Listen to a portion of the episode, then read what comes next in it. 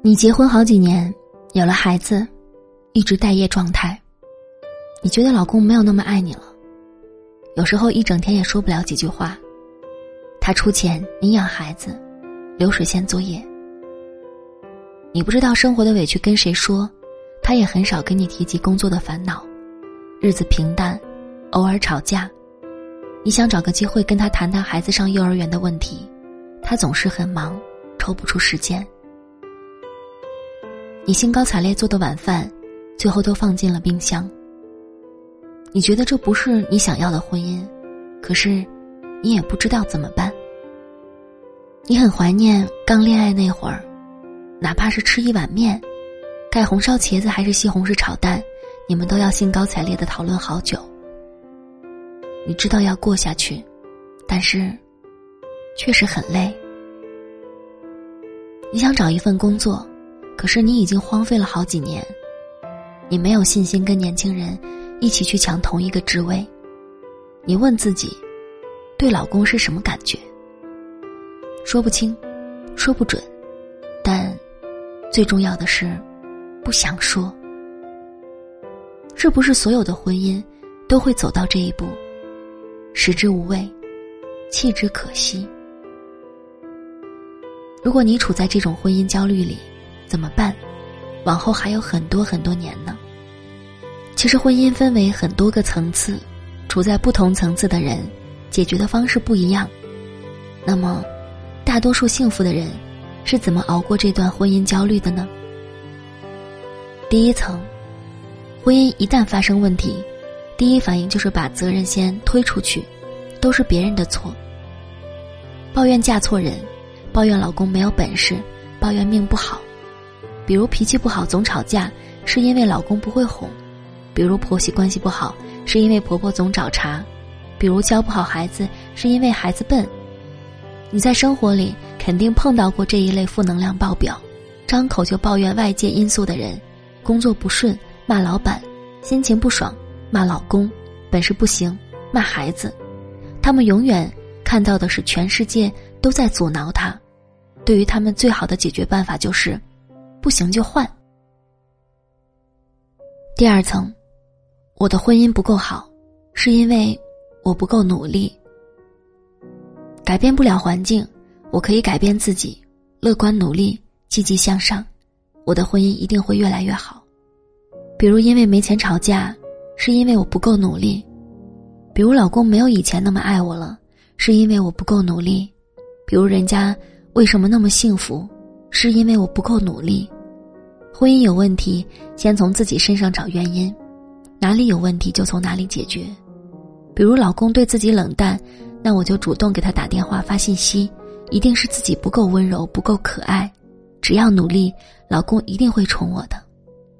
第三层，婚姻有问题，一起解决。比如和爱人吵架，是我沟通能力不好，那我买几本关于沟通的书，是我脾气不好。那么，学习克制愤怒，使我们感情变淡了。那我准备一场浪漫的约会，一起吃晚饭，一起逛超市，多制造一些相处的机会。方法一定比问题多。这一类的婚姻，爱学习，能把知识转化成处理问题的能力，能够意识到爱是维系亲密关系的重要因素，解决问题不伤感情。第四层，三观一致，更愿意。做出利于对方的选择。一场婚姻发生了问题，有表面现象，也有深层次的问题。当然有方法解决当前吵架问题，可是，为什么吵架？也许表面和谐，背后藏了更多的危机。你看不到父母养老问题、孩子教育问题、夫妻经济问题的矛盾。你的三观是什么？你做人的底线是什么？能力是让你把一件事做对。而三观是让你选择去做什么。有些人凑合也能过一辈子，有些人忍受不了没有爱的婚姻，这都是夫妻三观的一次大较量，要么求同存异，要么分崩离析。两个曾经相爱的人，后来怎么走得越来越陌生？必须回到一些本质问题上，重新校对三观。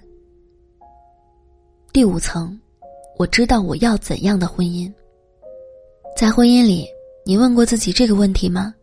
你是谁？你想要一场怎样的婚姻？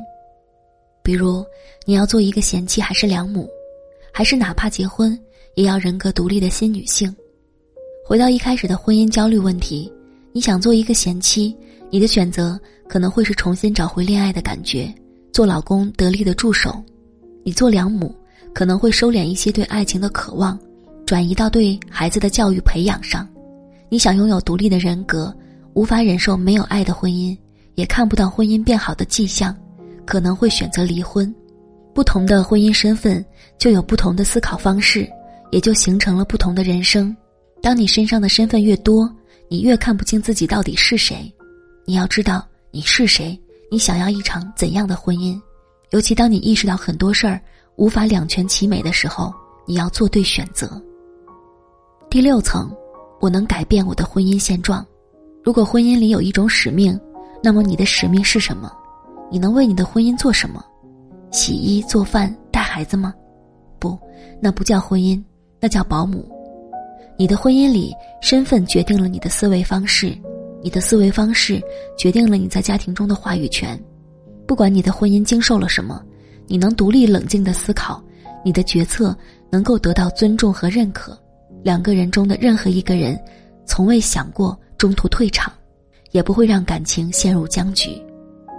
婚姻的六个层次，是一层一层上升的吗？也不是的。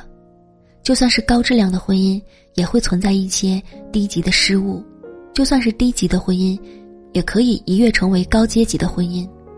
最重要的是意识到问题，解决问题，学会用高质量的思考，然后依次递减到可执行的层面。婚姻会因为我变得更好一点吗？一年以后。我的婚姻应该是什么样子？我该坚持什么？放弃什么？我应该学习哪一方面的能力？今年的计划是什么？那么接下来第一步是什么？我身边有哪些人可以帮我把婚姻变得越来越好？当你的婚姻保卫计划由上而下的思考越详细，越容易执行，你就离你的目标越近。希望你能重新思考一下婚姻，然后过上你想要的那种幸福生活。没有完美的婚姻，但是我们可以为自己的婚姻做得更好一点。